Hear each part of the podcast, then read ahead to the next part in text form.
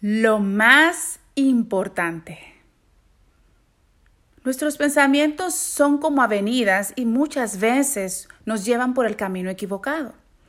Tenemos que estar sobrios para identificar lo que sea que nos esté llevando de vuelta al lugar donde estábamos antes de estar en el camino correcto. Pedro regresó a su barca a pescar luego de haber negado a Jesús, porque seguro se sintió fracasado y dejó que su mente tomara una vieja avenida que él ya conocía. Porque es más fácil dar vueltas en el lugar conocido, aunque ya no sea productivo, que tener que enfrentarse a lo desconocido y a la ansiedad que puede causar esperar en Dios cuando no vemos ni una señal de que la situación en la que estamos va a cambiar. Este lugar puede ser recordar o tratar de contactar gente del pasado, antiguos hábitos, un ataque de pánico, de culpa, de ira, de querer abandonarlo todo, de tener pena por uno mismo, de querer borrar a todo el mundo de tu vida, de comer en exceso, de beber alcohol o consumir otras sustancias prohibidas o entrar en relaciones incorrectas.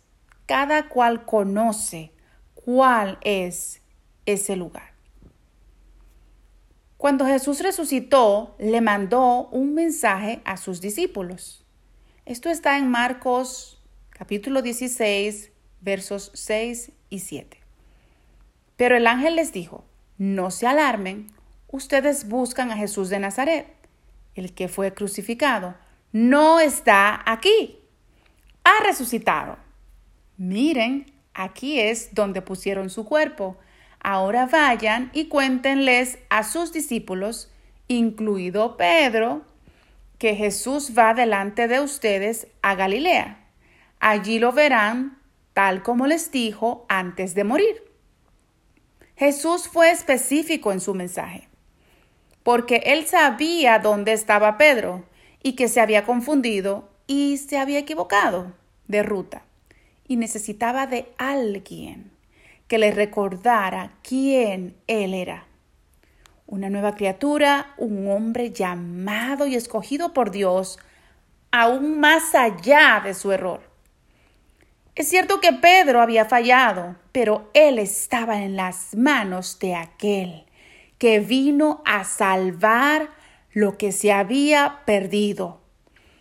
Y ese mismo Jesús que había sanado, resucitado y perdonado a otros delante de Pedro, ahora lo estaba perdonando a él y lo estaba eligiendo otra vez, haciéndole recordar quién Él era.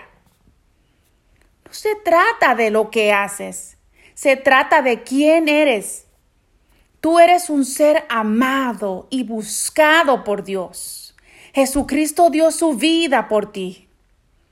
Si tú reconoces que has pecado y crees en tu corazón que Jesús es el Hijo de Dios y que fue resucitado de entre los muertos y lo confiesas con tu boca, serás salvo. Si algún día fallas, recuerda quién eres.